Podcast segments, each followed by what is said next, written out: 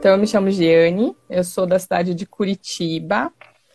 É... Bom, a minha página no Instagram é giane.humanoterapeuta, então é bem simples. Giane com dois N's, né? Isso, com dois N's, isso mesmo. Depois a gente vai postar é. lá, tá? Tá bom. Então, assim, é, eu, para iniciar a minha história, eu queria trazer um, o contexto da espiritualidade, né? Então, eu nasci em berço católico, depois de um tempo, os meus pais se separaram, foi, ficou difícil a situação para a família e a gente buscou é, ajuda na espiritualidade na religião evangélica. E por muitos anos eu fui evangélica. Quando, é, bom, eu sempre fui uma criança muito sensível, assim, né? Então sentia algumas coisas diferentes, sentia que a, a espiritualidade sempre estava muito conectada a mim. E com 14 anos eu estive num retiro, numa igreja evangélica. E nesse retiro eu tive como se fosse uma revelação, que é o que a gente uhum. fala na igreja evangélica. Sim. Essa revelação dizia para mim que a personificação do, do, do, assim, de um demônio, que ela não existia, que isso não era real. E a partir daquele momento eu comecei a me questionar muitas outras coisas que já não faziam muito sentido relacionado à religião. Não uhum. a, a questão evangélica em si, mas é o contexto em que a gente vive, de que Deus é justo e bom, mas aí eu via pessoas que tinham uma condição financeira muito difícil, eu via é, crianças com deficiências severas, e eu sempre pensava assim, então, se, se, a pessoa tem uma vida só, né, se é só essa vida, se é só isso aqui que a gente tem, se Deus é justo, é perfeito, por que, que todo mundo não tem as mesmas condições financeiras? Por que, que todo mundo não tem os mesmos acessos? Por que, que tem criança que morre pequen, bem pequenininha e tem pessoas que morrem depois de muito velhos, enfim? E essa questão daí, dentro da igreja evangélica, de não acreditar mais numa personificação do diabo, por exemplo, é, ficou mexendo comigo durante muito tempo. Na minha vida as coisas aconteceram um pouco cedo, então eu casei com 18 anos, né? Casei porque eu quis, né? Fui morar junto com meu esposo na época. E com 19 anos eu engravidei. Na gestação eu desenvolvi depressão, que evoluiu para uma depressão pós-parto que eu não tratei, e depois de mais ou menos um ano evoluiu para um transtorno bipolar. Então eu tinha crises horríveis. Era horrível, horrível mesmo. E junto com depois junto com essa questão de quando entrou o transtorno bipolar, eu também comecei a fazer faculdade de psicologia. Ah, Gê, explica para mim, me dá um exemplo para mim, para eles, do que que é assim, são crises horríveis, o que você teve. Dá um exemplo do que é uma crise, o que, que aconteceu, ou alguma coisa que você possa dividir com a gente, que você queira dividir, que aconteceu que você entende como uma coisa muito ruim. Como era? Então, é... eu sempre fui uma pessoa com um pavio mais curto, meio grosseira, mais estressada. Tamo junto. Mas quando a crise vinha, eu tinha uma sensação de que não era mais eu. Mas eu não tinha uma sensação de que eu tinha, de que eu era possuída, digamos assim. Não era essa a sensação. Mas era uma sensação de falta de controle do meu corpo, das minhas reações. Então, eu ficava muito agressiva. Muito um surto, né? estressada. Né? Era. Então, se eu tivesse alguma coisa na mão, eu jogava. Tá. E, e as pessoas que estavam próximas a mim sofriam, né? Então, meu marido, às vezes, também porque, enfim, né, ele via o, o quanto eu estava transtornada, eu me sentia transtornada, por motivos banais, então startava em coisas muito simples, eu nem tinha consciência muito de quando isso acontecia, eu só sei que eu saía fora, ah. eu saía completamente fora e ficava muito agressiva, no meu caso as minhas crises eram muito agressivas. E aí, aí quando você uma... voltava para um estado natural, você sentia culpa? Sim, nossa, eu me sentia a pior pessoa, né? Porque eu não conseguia controlar o que estava acontecendo comigo e eu não entendia. E era horrível, horrível. Porque a hora que eu voltava para a consciência, eu falava, meu Deus, o que, que eu fiz? Por que, que eu fiz isso? Né? Não precisava de tudo isso, essa não sou eu, o que está acontecendo comigo, enfim. E às vezes machucando entrei... as pessoas que a gente mais ama, né? Porque é quem está pertinho da gente, né? É, é o que é pior, né? É, isso que é mais difícil. Dói, dói mais ainda. Dói muito mais. Tá. Aí, Aí eu entrei na faculdade de psicologia. Isso. Aí a psicologia me desmontou. Porque na psicologia eles vão trazer uma perspectiva. Eu fui, sempre fui muito dogmática, apesar de não concordar com algumas coisas que a religião me trazia, sempre fui muito muito dogmática. A religião diz que é isso, é isso e acabou. Tá. E na psicologia eles trazem muito do pensamento crítico, de que você tem que não pode aceitar as coisas goela abaixo, de que você precisa respeitar outras religiões e eu não respeitava. Hum. Eu tinha um preconceito em relação a religiões afro, por exemplo, e espíritas, mesmo sem conhecer. Eu, eu, eu, eu não acreditava em diabo, mas eu sabia que se existisse, na minha percepção, estava relacionado àquilo, a essas hum. religiões, porque é isso que eu aprendi culturalmente. Então eu tinha muito preconceito, não maltratava as pessoas nem nada, mas eu não gostava e não queria conviver com, com essas pessoas, digamos assim. Uhum. E na psicologia, elas começaram a trazer um, um contexto de, de uma criação evolucionista, tá. que era uma perspectiva que eu nunca tinha parado para pensar, e começou a fazer muito sentido. E eles começaram a desconstruir muita coisa, muitas crenças minhas, e eu entrei numa crise existencial muito forte. Porque se tudo que eu tinha vivido até aquele momento não era verdade, o que, que era verdade então? Né? O que, que, qual que era a minha verdade? Isso que era o mais importante para mim.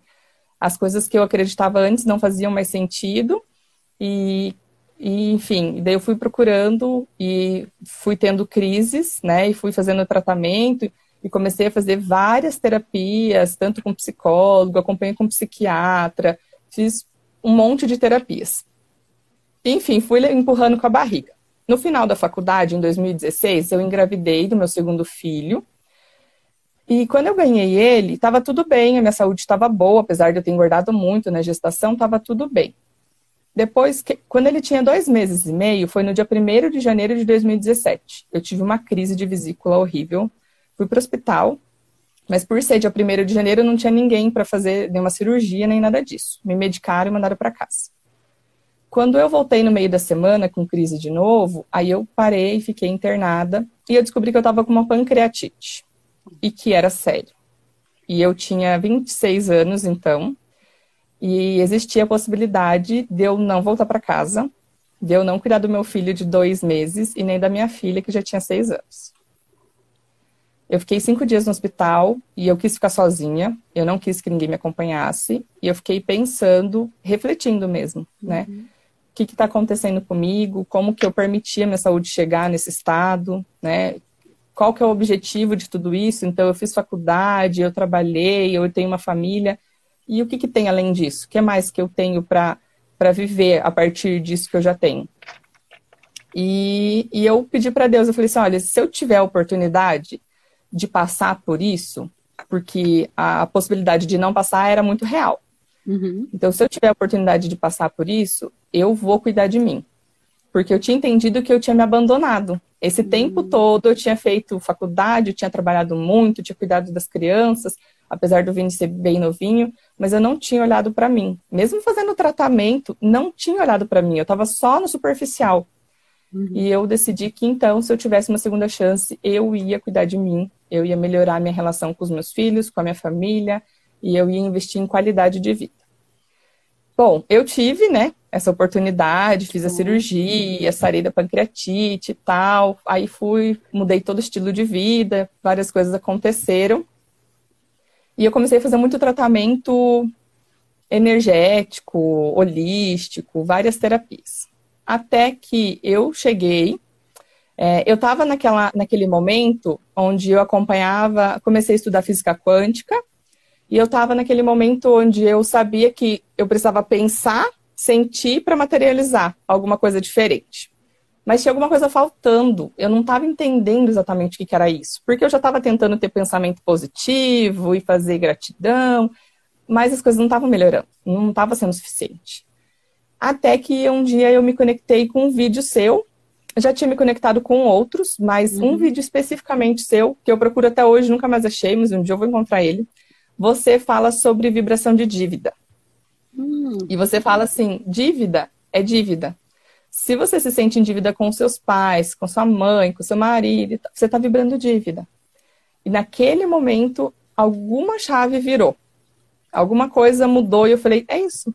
É isso que eu estava procurando, era isso que eu precisava saber. E eu comecei a consumir o seu conteúdo assim, muito, muito, muito, muito. Quando veio o Humanoterapeuta de 2019, é, 2019, uhum, de 2019, que eu sou da turma 6. Tá. Quando veio o monoterapeuta de 2019, eu não tinha pretensão nenhuma de, faz... de ser terapeuta. Assim, de trabalhar com as técnicas, não tinha nenhuma pretensão. Mas e a faculdade de psicologia você fez inteira? Você concluiu, você é psicóloga? Fiz tudo. Aham, tá, uhum, sou psicóloga, Legal. isso. Aí ela, aí eu peguei e falei assim, não, mas eu, aí quando você falou assim, eu ofereço o tratamento coletivo e tal, eu falei, é isso. Eu vou fazer para fazer o tratamento. Aí você diz assim, é, seja terapeuta da própria vida e tal. Então eu falei assim, não, eu vou fazer. Eu lembro que naquele momento eu estava endividada, então eu não tinha dinheiro para fazer o curso. E eu falei, não, mas eu vou dar um jeito, né? Enfim, dei um jeito lá, consegui dinheiro e comecei o curso. Quando eu comecei o curso, foi fantástico porque você vem trazendo conhecimentos que as coisas começam, tudo começa a fazer sentido. As, você começa a trazer as respostas de, de questionamentos existenciais muito profundos. Uhum. E as coisas, e eu comecei a falar, meu Deus, isso é fantástico, é assim que funcionam as coisas e que legal e tal, e foi sensacional. Eu fiz o tratamento com vocês, né, ali durante esse período que você oferece de 10 sessões e tal, e eu tinha compromissos nesses dias, né? Então, assim, era um dia que a minha filha fazia violão. E, e, eu lembro que, assim, não tinha, não ficava gravado nem nada, então eu tinha que estar ali presente, eu queria muito fazer. Então, eu, eu colocava ela na aula de violão, eu me trancava dentro do carro e eu fazia no carro. Eu sei que não era o ideal, mas era o que eu tinha para fazer. Era o que eu tinha e a espiritualidade me amparou muito nisso. E a minha vida começou a fluir depois do, do que eu aprendi com o manoterapeuta, depois do tratamento que você fez. Então as pessoas olhavam para mim e percebiam o quanto eu tinha mudado, o quanto eu tinha desabrochado, o quanto eu tinha florescido, né? E, e depois eu comecei a perceber isso também. Aí eu fui no evento ao vivo ano passado. Quando eu comprei o evento ao vivo, foi logo no. Quando eu falei assim: não, já que eu vou fazer, eu vou fazer certinho, vou fazer tudo. Então, eu comprei o tratamento, mesmo sem ter condições, me virei e falei, o evento ao vivo eu vou fazer também. Aí, comprei o evento ao vivo. Nunca tinha saído de Curitiba. Aí, chegou novembro, ao vivo. sozinha? Fui sozinha. Nunca tinha viajado de avião, foi a primeira vez. Sério? Aham, uhum, então foi, foi uma delícia. Um monte e... de lembrança boa, né? Maravilhosas. Naquele momento, muita coisa mudou na minha vida, assim. Foi lindo. Enfim, o evento foi fantástico, né? E ele trouxe algumas questões que me, me trouxe. Eu já tinha imaginado em fazer a transição de carreira, porque eu trabalhava em CLT e eu queria começar a trabalhar com a psicologia mesmo, né? Ajudar as pessoas. A princípio, eu não tinha total interesse em ser um manoterapeuta, isso não me passava pela cabeça. Eu não tinha treinado as técnicas ainda e uhum. tal, então não. Aí no evento ao vivo, aquela, aquela vontade de fazer parte desse grupo, né? de, de ser uma humanoterapeuta, ela aflorou, assim, completamente. E, enfim, eu decidi que era isso que eu ia fazer. É, e a partir disso, depois de um mês mais ou menos, eu acho que não chegou a dar um mês, eu fui desligada do trabalho. Isso, essa perspectiva não existia. Eu já estava lá há cinco anos, eu não era uma, uma, assim, uma funcionária que faltava, que fazia uhum. assim, tinha motivos, digamos assim, para ser desligada, né? Tanto que quando eu fui desligada, muitas pessoas se surpreenderam. Não entenderam. Mas não, ninguém entendeu o que estava acontecendo. Mas eu, naquele momento, tive a certeza, né, que eu tinha pedido para o universo, eu falei assim, eu quero fazer a transição, mas eu preciso de, eu preciso de dinheiro para isso, né? Eu não posso sair com uma mão na frente e outra atrás. E ele foi perfeito. Então, ele aconteceu o desligamento, eu saí muito leve, muito tranquila, me despedi de todo mundo. E, e eu tinha, eu queria muito ter passado o final de ano, eu, eu pensava já assim, nossa, eu queria tanto passar o final de ano com os meus filhos, com meu marido, porque as férias nunca batiam e tal, e as crianças também. E eu passei todo o final de ano, então a gente viajou, a gente ficou junto. E daí eu comecei, eu decidi então que eu ia aplicar as técnicas e que eu ia começar a atender. Isso foi em fevereiro. Aí eu aluguei, um, eu subloquei um espaço e eu ia na sexta-feira à tarde, todas as sextas-feiras para lá. E eu não tinha cliente.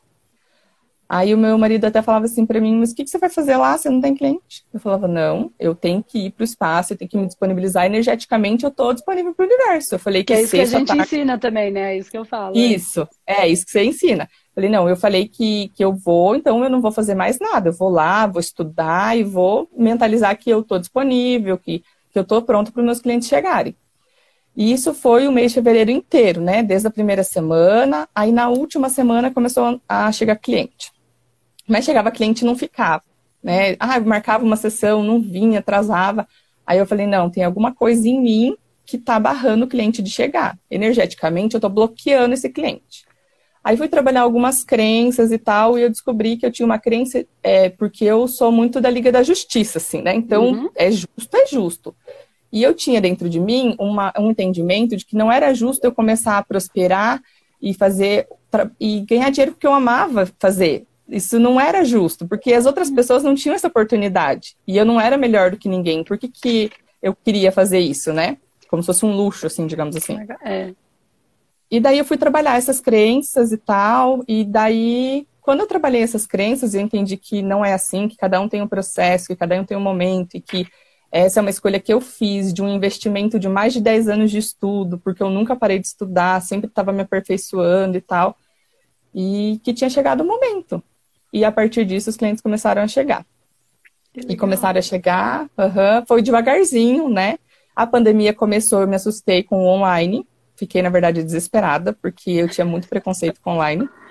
Apesar de ter feito o tratamento com você online, eu tinha pois é. preconceito é. com online. Sim. É. E daí eu fiquei meio, meio assustada, falei, agora, como que vai ser? Passei os clientes para o online, eles aceitaram, passei. Daí eu descobri que o tratamento online é sensacional. Flui muito bem, muito bem mesmo. É, na, teve uma cliente de Curitiba que ela falou assim: Ah, eu queria fazer as últimas técnicas no presencial. Aí eu falei: Tá bom, né? A pandemia já estava mais ou menos aí e a gente estava tomando os cuidados, fui atender ela. E você sabe que eu estranhei no presencial? Eu falei, nossa, parece assim, acho que no online tá melhor. Acho que eu gostava mais no online e tal. Mas assim, só para trazer essa questão de que eu me surpreendi com o meu uhum. preconceito. Eu tinha um preconceito, né? E, e, a minha história sempre é essa, de quebrar os preconceitos, assim, os meus, né? Uhum. Sempre que eu tinha um preconceito, o universo vinha e falava, não, olha de novo, presta atenção, não é exatamente assim como você está vendo. E, e desde então os clientes têm vindo e têm vindo. Eu não sou uma pessoa ainda muito engajada em rede social, né? Uhum. Por uma questão de afinidade, de tempo. Estou desenvolvendo isso agora. E, e mesmo sem engajamento na rede social, assim, as coisas estão sendo sensacionais. Eu tive a oportunidade de, de tratar alguns colegas de humanoterapeuta. Uhum. E é, acho que, assim, do meu trabalho é a parte mais legal né? É, Você deve saber, mas assim, tratar o manoterapeuta é sensacional. É gostoso, porque é uma linguagem comum, né? É gostoso. Sim, Ele sabe sim, o que a gente está é falando, é muito bom. É mais fácil, talvez, né? É, os, é os, meus difícil. colegas. Você acha? É, às vezes é Depende do cliente, né? É, porque, porque daí ele já está tão cheio de saber que aí tem gente que acha que já sabe tudo, entendeu? Igual tratar terapeuta. Terapeuta não é fácil de tratar. Às vezes é, mas ele já tem tanta coisa que sabe que você não consegue desconstruir algumas coisas. Às vezes é mais difícil, quando está muito cheio de si. É, os, os, os, terapeutas que eu atendi eram mais tranquilos nesse sentido. É, uma coisa muito legal que eu percebi é que eu me conectei com você com a energia de, de valor, né? Buscando uhum. encontrar minha energia de valor e, e vibrar essa prosperidade, abundância que eu sempre tive dentro de mim. Eu sempre entendi que o universo é abundante, que todo mundo merece ter muito, né? O suficiente para você viver bem e tal. E, e os meus colegas que, que me procuraram para tratamento, eles tinham essa questão de energia de valor. Tinham dificuldade de cobrar o tratamento, é, tinha uma questão de que, ah, porque a espiritualidade. Ah, ficava com essa questão de por ser espiritual, de que não consegue cobrar, de que se sente mal. E a gente foi trabalhando isso e foi desenvolvendo assim sensacional. Assim, os resultados eram muito são muito rápidos. Sim. Hoje tem amiga minha, por exemplo, que é psicóloga, que não é terapeuta energética, que não é do manoterapeuta, e ela faz o tratamento também na mesma vertente, assim, de entender qual que é o público que ela quer trabalhar e tal. E eu trago muito da experiência que eu tenho com você para os atendimentos, né? E tem sido sensacional. Que legal. Uma outra coisa legal que aparece são é relacionamento afetivo íntimo também, uhum. né? Então, assim, 90% dos meus clientes, se eles não chegam com a demanda, no meio do tratamento aparece Descobre o afetivo isso, íntimo. É. é. São essas coisas que eu vibro, assim, e que são apaixonantes. Você sair de uma sessão e, e depois perguntar para o cliente como que você está e, e, você vê a diferença. Então, eu sou psicóloga, né? É, ver a diferença da terapia convencional para o tratamento energético é simplesmente assim, as, potencializa o resultado em mil por cento. É muito mais rápido. Muito, muito mais, mais rápido. rápido. Exatamente. Não é que você não é que você dispensa o que você o que você trouxe como psicóloga, não, você agrega. Só que algumas coisas que, que dentro do tratamento convencional, né, é, fica anos para resolver, anos. Você vai lá, aplica a metodologia, e em dois meses aquilo desconstrói e aí você con consegue dar continuidade no, no, no processo Sim. com muito mais rapidez. É isso que a gente tenta explicar. Não é tão fácil de explicar o que a gente faz, né? É não. fácil de fazer, é eficiente, é rápido, mas não é tão fácil de explicar porque precisa de uma mente mais é, transcendente para conseguir entender que tudo não está só na nossa racionalidade, nem só no nosso inconsciente. Tem coisas que estão em campos energéticos que estão além do nosso consciente. Mas que legal! E aí você conseguiu fazer a transição total, já. Então você saiu total. de uma carreira, hoje você trabalha só com isso. Só com terapia. Uhum. Tá, então, desde janeiro, fevereiro, né? Que você falou que começou. É, fevereiro. Fevereiro uhum. agora de 2020, no meio da pandemia. E você tá, a gente está aqui em agora agosto, então, fevereiro, março, abril, maio, junho, julho, agosto, seis meses. E como é que tá esse viver só de terapia? Quantas pessoas você atende? É, tá dando, tá ok para você? Como é que é? Qual é a sua, como é que tá e qual é a sua perspectiva? O que, que você consegue olhar para isso agora? Quantas pessoas, quantos clientes? Só para eles terem ideia disso. Então, é, eu fui. A, a, demanda foi aparecendo conforme eu fui me abrindo energeticamente para ela. Então, do começo, eu me sentia é, não tão preparada e tal, e daí eu atendia menos clientes. Sim. Aí eu recebia seguro-desemprego, então eu estava confortável de alguma forma, porque tinha uma renda entrando.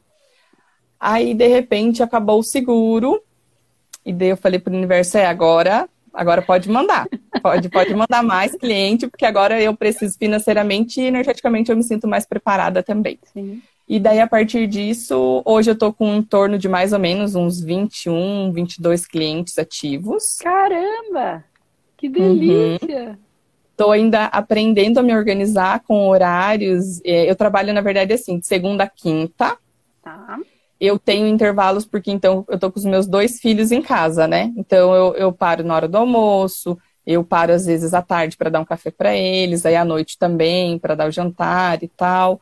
Então, eu não tô, assim, numa rotina totalmente, assim, doida, digamos assim, de atendimentos, né? Mas é, tá, tá, assim, tá, tá sendo bom. Eu tô me adaptando, porque eu não tô acostumada a atender tanto cliente. Mas tá sendo sensacional. Que delícia! Então você tem mais ou menos 22 clientes, trabalha de segunda a quinta e descansa sexta, sábado e domingo? Oh, é, mais ou menos isso. Uhum. Que bom, que bom. Eu acho que é, é isso mesmo. É, porque você se comprometeu, de certa maneira, a cuidar de você. Né? Então, é, você está fazendo isso, porque você na semana tem que cuidar dos seus filhos, mas eu acredito também no final de semana vai ter você, seu marido, a família, mas você pode ter um dia para você, para cuidar de você, tanto de você esteticamente falando, se arrumar, fazer unha, essas coisas, mas também, ah, hoje é o dia que eu vou ler meu livro, que eu vou curtir aqui, às vezes, um livro do que eu gosto, dessas coisinhas, às vezes outra coisa, nada a ver, ou vou fazer meu artesanato, vou cuidar de mim internamente também, né? Eu acho que um dia para isso é muito legal. Nossa, mas que, que bacana. Então, aí, muito, muito, muito legal mesmo. Entender que e mostrar para as pessoas que é possível. Né? Eu falo que eu gosto muito de trabalhar, mas eu não gosto de trabalhar muito. Entende que é, é o caminho que a gente tem. Então, eu, eu gosto muito de trabalhar, eu não me vejo sem trabalhar, eu amo fazer uhum. o que eu faço, mas hoje eu já consegui me organizar também para não, para não trabalhar tantas é, tanta, eu tenho os meus momentos que eu paro para fazer as minhas meditações, para fazer o meu processo de reenergizar a mim mesma. E eu acho que isso é imprescindível, é o dar e receber, é o equilíbrio entre ofertar né, e, e, e dar a mim mesma, é o feminino e o masculino, o yin e yang, e que eu acho que é, é, é a vida. Porque quem disse que a gente tem que ser tudo exatamente como todo mundo dentro de um calendário gregoriano diz que tem que ser, né? A Sim. vida são ciclos e tem dia que a gente, tem semana que a gente está mais acelerada e quer fazer mais coisas, tem semana que a gente está menos, tem o ciclo da própria mulher, do homem, enfim, eu acho que tudo isso é bem importante. E a gente, enquanto terapeutas, também a gente precisa de um tempo para estudar, né? Para se desenvolver. Então, é, esse é o dia que eu uso também para organizar minhas coisas em casa, para estudar, para fazer os relatórios que eu preciso fazer, colocar as coisas em dia. Às vezes tem algum cliente que vem com uma demanda específica e você não está tão familiarizado assim, você precisa estudar para poder ajudar aquele cliente.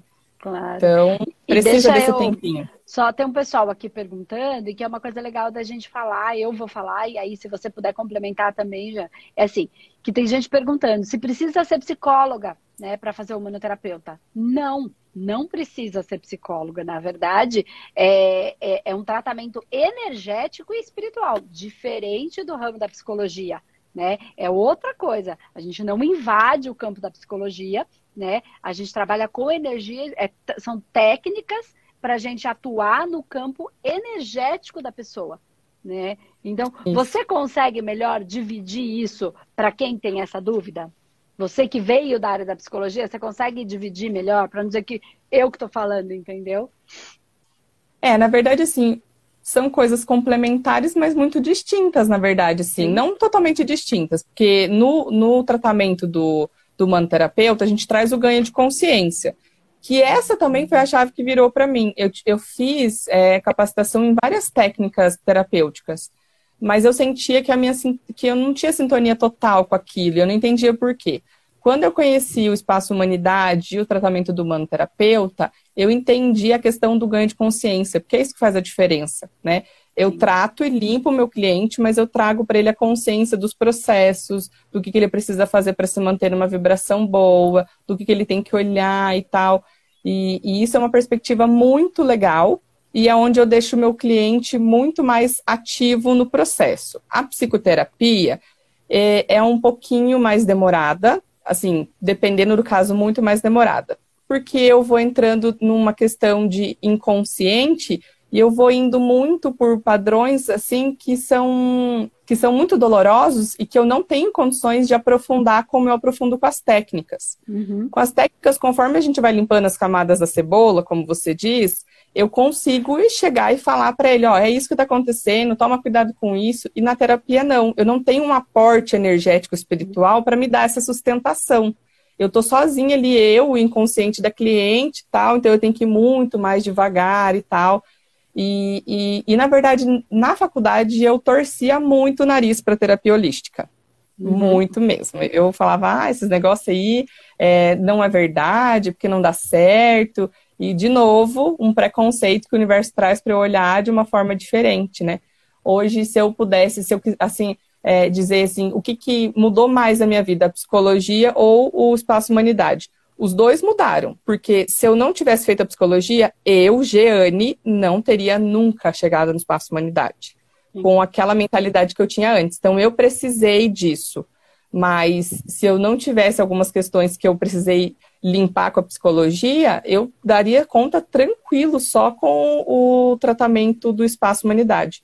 Tem condições de dar, assim, tem clientes que não fazem terapia, que só fazem só o tratamento. Aí tem pessoas que terminam o tratamento, querem fazer uma terapia e tal, mas só o tratamento é muito suficiente. Tanto que no Espaço Humanidade, nós não tratamos com terapia, só com as técnicas do manoterapeuta. É só a limpeza energética. E aí sim, a gente tem. Ah, se agora você quiser, agora tá limpo. Tanto que tem gente que fala assim: nossa, mas eu tô me sentindo tão leve assim, o que, que eu faço agora? Eu falei, agora você vai viver, vai ser feliz, sei lá o que você vai fazer. É como se a pessoa chegasse com uma tela toda suja, pensa, tudo rabiscado, assim. E aí a gente ajudasse a quê? A limpar e deixar uma tela em branco.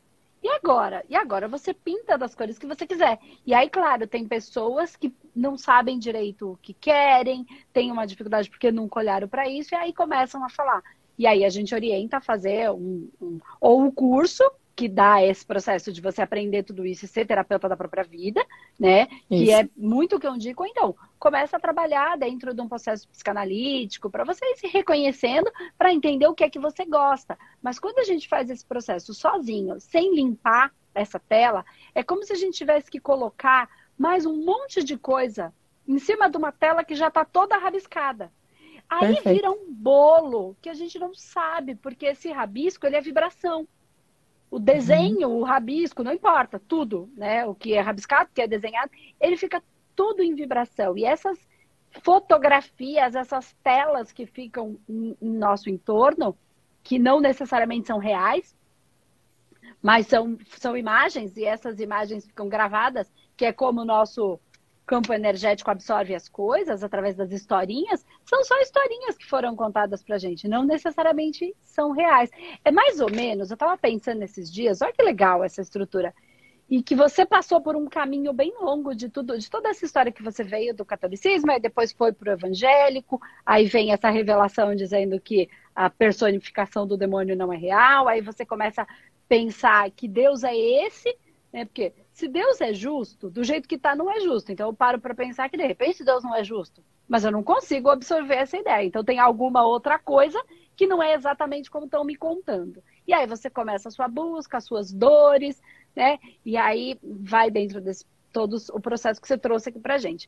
E aí a gente vai construindo e desconstruindo muita coisa. Então uma coisa que você falou aí que é muito legal e que eu quero trazer um, um, uma explicação. Veja, veja se faz sentido para você o que eu quero dizer. Tá.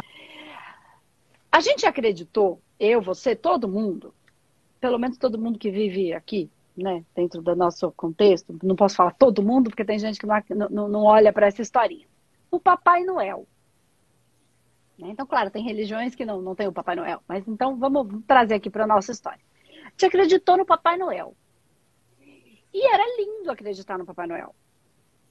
Só que em algum momento a gente foi se ligando que o Papai Noel era, tem alguma coisa estranha com o Papai Noel. Aí a gente foi descobrindo que o Papai Noel não era exatamente real. Depois a gente descobriu que ele não era real. Que contaram essa historinha pra gente. Mas ela era bonita. Mas a gente não odiou a nossa mãe, o nosso pai, porque ele estava contando uma historinha, né, que para mim Poxa, então eu fiquei revoltada porque eu entreguei a minha chupeta para o Papai Noel e isso era uma mentira? Não. Teve um contexto ali que foi uma fantasia bonita, que eles estavam querendo me trazer uma coisa boa e que me ajudou, de certa maneira, a parar de roer unha, parar de chupeta ou tantas outras coisas. E eu não odeio meu pai e minha mãe porque eles me contaram né, que tinha um bom velhinho que cuidava da, da, de presentear as crianças num dia importante. Então, eu, eu queria dizer que assim, essa desconstrução ela precisa ir acontecendo, mas a gente não precisa odiar aquilo que um dia nos contaram, a maneira como foi possível, de acordo com o que a gente conseguia compreender no momento, Sim. mas que vai sendo desconstruído aquilo, só que precisa ser devagar, porque senão gera uma dor maior, precisa ser um processo natural, que é o que você falou. A psicologia, às vezes, não dá para você ir de frente, porque vai parar num monte de, de massas, de blocos energéticos, de situações, que se você não for desconstruindo, para então você poder falar qual é a real, essas criaturas, elas vão saltar. Então você vai desconstruir de uma maneira muito dolorosa porque o psicólogo, ele olha, ele meio que muita coisa ele também já está vendo. Só que se você uhum. for, vai bater aonde? Nas massas, nos fractais, que é onde o psicólogo não trabalha, nesse bloco energético.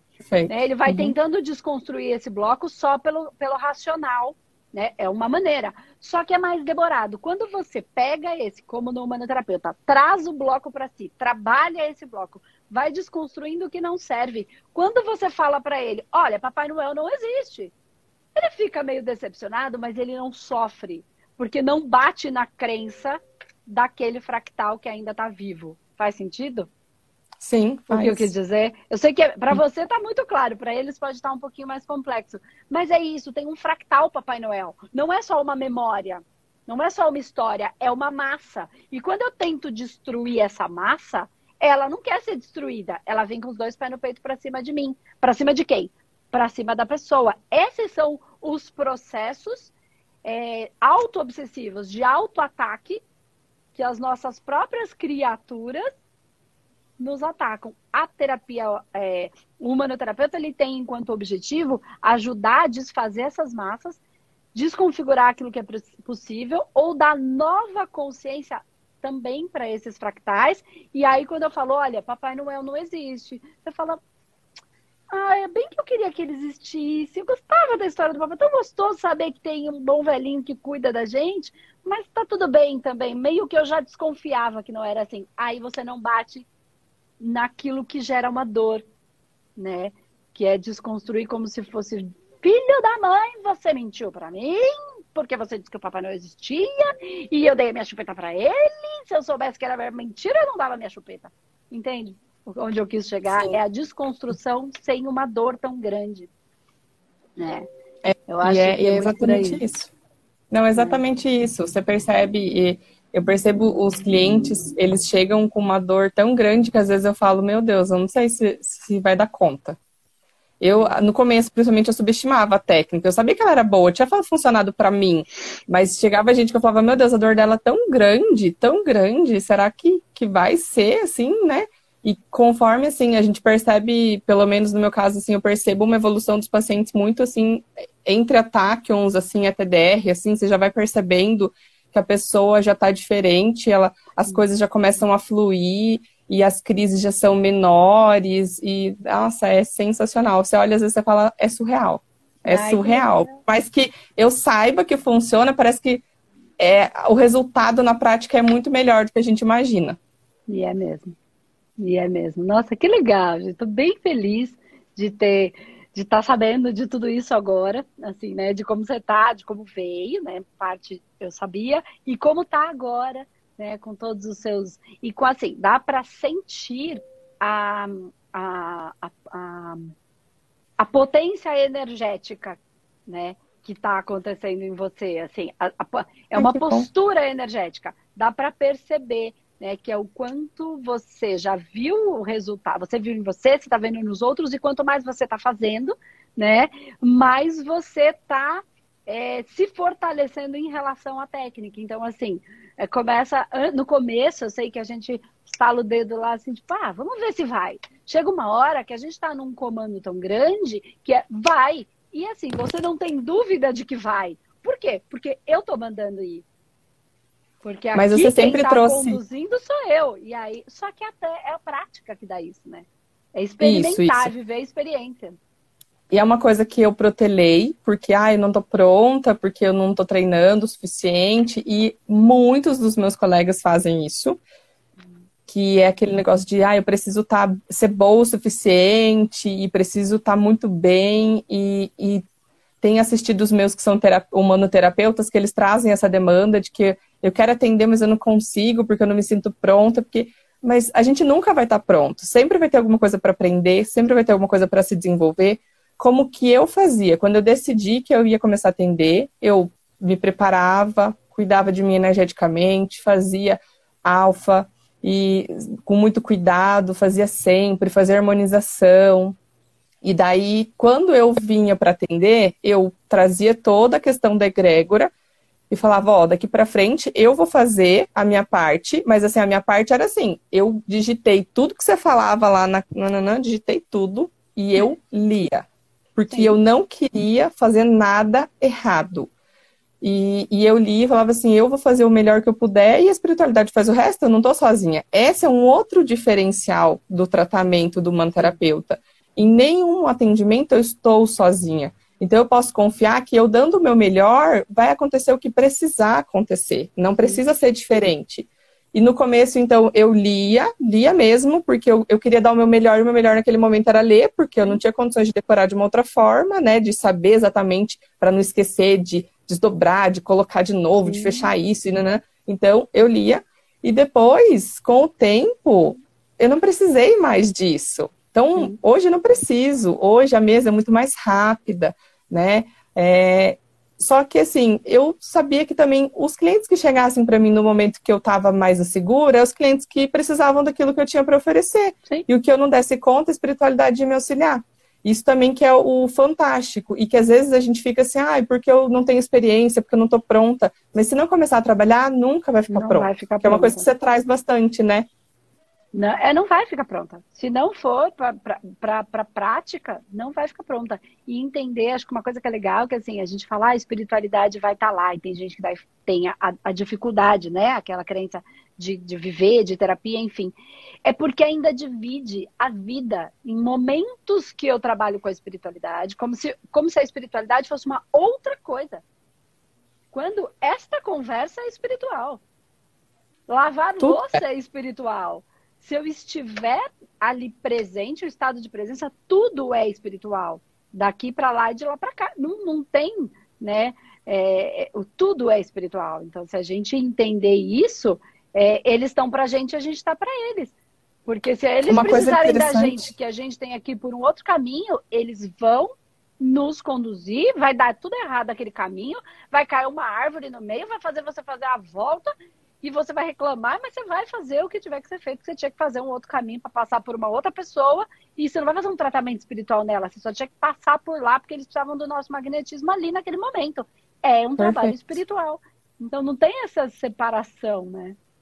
Um pouco antes de eu encontrar o espaço, é, eu estava já numa sintonia de que vinha, assim, a gente pega aquelas cartinhas e lê a palavra do dia e tal, e vinha muito uma questão de assim, procurar primeiro o reino dos céus e as demais coisas lhe serão acrescentadas. E, e, eu vivi isso, assim, todo dia eu lia a mesma coisa, e a semana, e eu via na televisão, e eu via no Facebook, e eu via em todo lugar, e eu falei, é isso. Essa é a minha virada de chave. Eu vou começar a viver o espiritual e o resto, a espiritualidade vai encaminhar. E daí que eu cheguei até vocês, até o espaço e tal.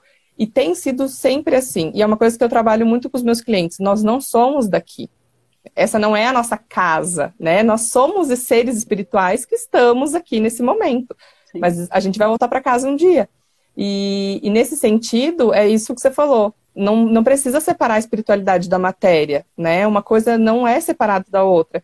E por isso que a gente faz um trabalho tão bonito e, porque, e por isso que o nosso trabalho é tão sensacional, de efetivo. Porque é. tudo que, que é em movimento é espiritualidade junto, né? Sim em todo lugar. Por exemplo, se você for pensar assim, um médico, a hora que ele está no meio de uma cirurgia extremamente concentrado, não é o dom dele? Não é, não é ele presente, completamente presente dentro Sim. de uma cirurgia, concentrado, conduzido, amparado, trabalhando, manifestando o seu espírito naquele momento? Né? E aí é, por que, que o médico que tem um dom né, que tem a medicina, o espírito da medicina em si e uma equipe espiritual portando, né? Por que, que ele pode usar isso como seu grande dom, né, a sua missão de vida como profissão e, e, a outra parte não. É tão espiritual quanto qualquer coisa, quanto as pessoas entenderem que todas as funções, o servir, todo ele, qualquer que seja, independente da profissão, ele é espiritual, aí tudo mais lhe será acrescentado. Né? É só quando a gente tiver esse nível de consciência que tudo mais lhe será acrescentado. E, nossa, é, é muito, muito legal mesmo. E aí teve uma pessoa que perguntou aqui, é... e como é que ficou? Ela perguntou, e você parou de ter as crises da bipolaridade? Como é que tá isso? Como é que ficou esse processo depois de começar a trabalhar com as técnicas? Eu já tinha, eu fiz tratamento medicamentoso por três anos. Uhum. E conforme eu fui tendo um nível de ganho de consciência, as crises foram diminuindo, né? Mas eventualmente eu ainda tinha algumas crises, assim, não tão severas e tal. Mas depois do tratamento eu não tenho mais crise nenhuma. Eu não sou uma pessoa zen, maravilhosa, que nunca grita, que nunca se estressa. Isso Nem é eu. comercial de margarina, isso não existe. Não acredito nisso, não acreditem Sim. nisso. É, às vezes os clientes vêm e falam, ah, mas eu ainda, ainda sou meio estressado. Vai ser, em algum momento você vai sair fora. Do, o, o, qual é a diferença? Hoje, quando eu saio fora, eu volto rápido. Uhum. Eu, a hora que eu vejo, opa, não é o meu normal, vamos voltar, vamos fazer um relaxamento, ou vou me conectar comigo, vou ficar quietinha aqui agora. Às vezes eu me irrito com as crianças, elas vêm e falam, não, agora, por favor, me deixa quietinha no meu canto aqui, eu preciso me recompor e depois a gente conversa. Então, não existe essa questão, assim, que eles também, então, quem trabalha para ser humanoterapeuta, eles vêm muito com essa demanda de, ah, ainda tenho vício, ainda sou assim, ainda sou assado. Mas calma, é um processo. Quanto mais eu trabalho com os outros, mais eu trabalho em mim. Então, isso vai ser um processo para toda a vida, né? E, e, não, não tenho mais crises. As crises não existem mais. Como eu falei, eventualmente eu fico irritada, estressada, como qualquer outra pessoa fica. Mas as crises de, de transtorno bipolar mesmo, nunca mais eu tive. Não tem. Sim. Não. Que legal, que legal. E essa questão dos vícios também, elas precisam muito ser apontadas, avaliadas de certa maneira. Porque, por exemplo, eu falo do meu vício da bebida. Mas a bebida, ela é ruim para mim. Eu não lido com ela. Eu não lido. Ela causa processos em mim que eu não lido e que eu não quero lidar, entende? Mas não significa que uma pessoa não possa beber.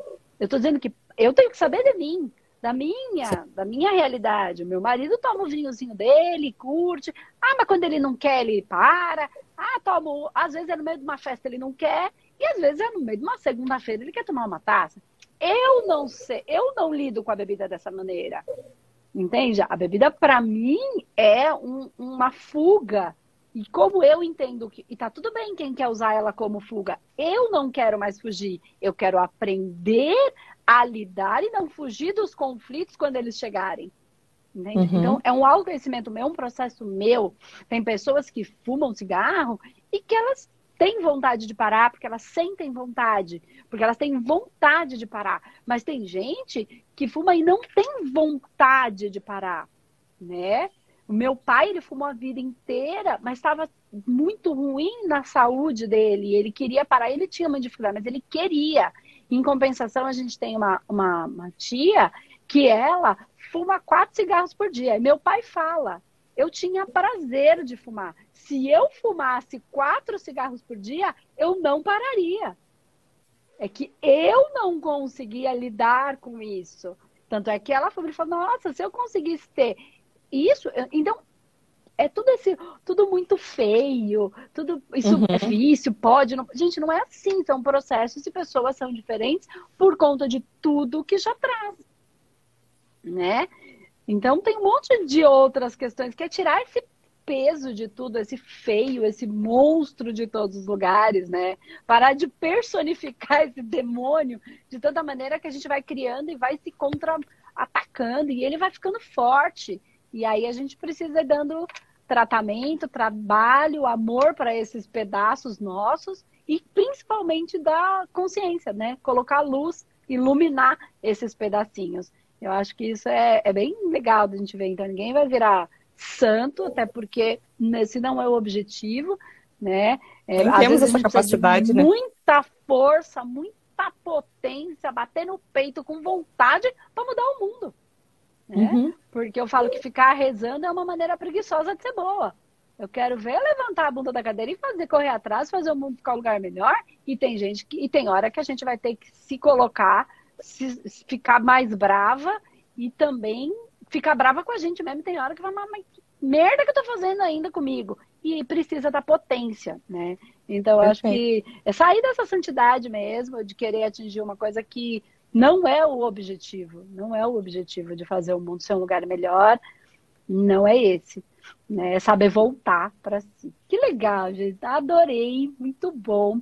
Então, meu, olha, gente, sigam aí, é, observem essas questões que a gente falou, né? Avaliem. Ela contou uma história linda aí desde do, do, processo de quando ela trabalhava como evangélica, se, trabalhava não, vivia, né? A experiência evangélica é, e, quanta, e, e, se colocando já, eu era preconceituosa, então a gente já consegue olhar para as nossas questões e identificar, e também não tem nenhum problema. Era porque não conhecia, era só, era a única coisa que conhecia, né? Então, É, hoje eu consigo respeitar, né? Eu, eu convivo com várias pessoas que têm muito preconceito, que têm é, medo. Então, hoje eu tenho clientes desde evangélicos, católicos, umbandistas, de todas as religiões, porque hoje eu tenho essa capacidade de respeitar a fé das pessoas. E, e mas mesmo assim, eu conheço muitas pessoas que ainda têm essa dificuldade e eu não sinto eu não sinto raiva delas, eu não quero apontar o dedo e dizer que elas estão erradas, eu sinto paz, assim, que esse é o processo delas e tá tudo bem. E, e, é isso que é o mais legal, Andresa, porque você ter uma paz de você saber que você não é responsável pelo processo de ninguém, de que cada um é responsável pelo seu, de que cada um tem um caminho para trilhar e que né, você faz o que você pode e tem muita coisa que depende dos outros e não de você. Então, as coisas se tornam muito mais leves nesse sentido. Muito, muito obrigada por, por ter abraçado essa missão e, com isso, permitido que milhares de pessoas, assim como eu, encontrassem não só a sua missão de vida, né, mas uma paz, uma leveza. É Quando a gente sai desse certo, errado, bom ou mal, feio, bonito, isso traz uma paz de espírito sensacional. Que legal. E deixa eu te faz, fazer uma pergunta. Financeiramente, vale a pena? Tá valendo a pena para você financeiramente trabalhar com terapia? Você consegue dividir com a gente quanto você consegue tirar em média num, num mês, nesses melhores meses aí? Qual foi o valor que você conseguiu monetizar? Ah, em torno de 6, 7 mil reais, mais ou menos. Que legal. Trabalhando pra mim, é muito mais do que eu ganhava em CLT, de segunda a quinta. Parando para o almoço, parando para dar café para as crianças, trabalhando em casa. Ai, Sensacional. Estou muito, muito feliz, me sinto muito abençoada pelo universo por ter encontrado vocês, por ter tido a oportunidade de trabalhar com essas técnicas e tem sido fantástico. Muito obrigada. Então é isso. Vou, a gente vai colocar lá no nosso Stories, tá? O contato da Gê, vocês seguem ela, se alguém quiser atendimento e enfim, para é, tirar alguma dúvida, enfim, com ela, tá em Curitiba presencialmente, mas atende online em qualquer lugar do mundo, né? E é isso. isso. Bem feliz, de verdade, bem feliz por você estar tá feliz. É, você me agradece, né? Mas eu te agradeço também. Agradeço é, pela confiança, agradeço por ter se aberto para isso, né? E pra, por tantas coisas. Agradeço a própria espiritualidade por ter conduzido. Então, você veio pela primeira vez, viajando sozinha.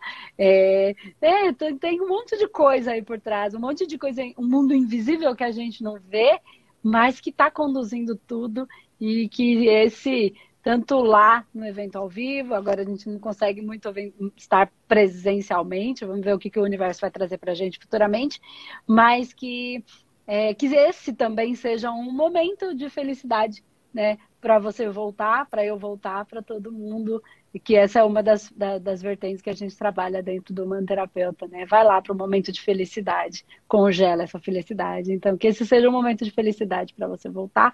Toda a sorte do mundo para você. E a gente Obrigada. vai se encontrando mais vezes. Deixa acabar essa pandemia para a gente se ver de pertinho, né? Ah, muito obrigada. Eu que agradeço, Linda. Beijo. Beijo. Fica com Deus. Obrigada, viu? Tchau, tchau. Tchau.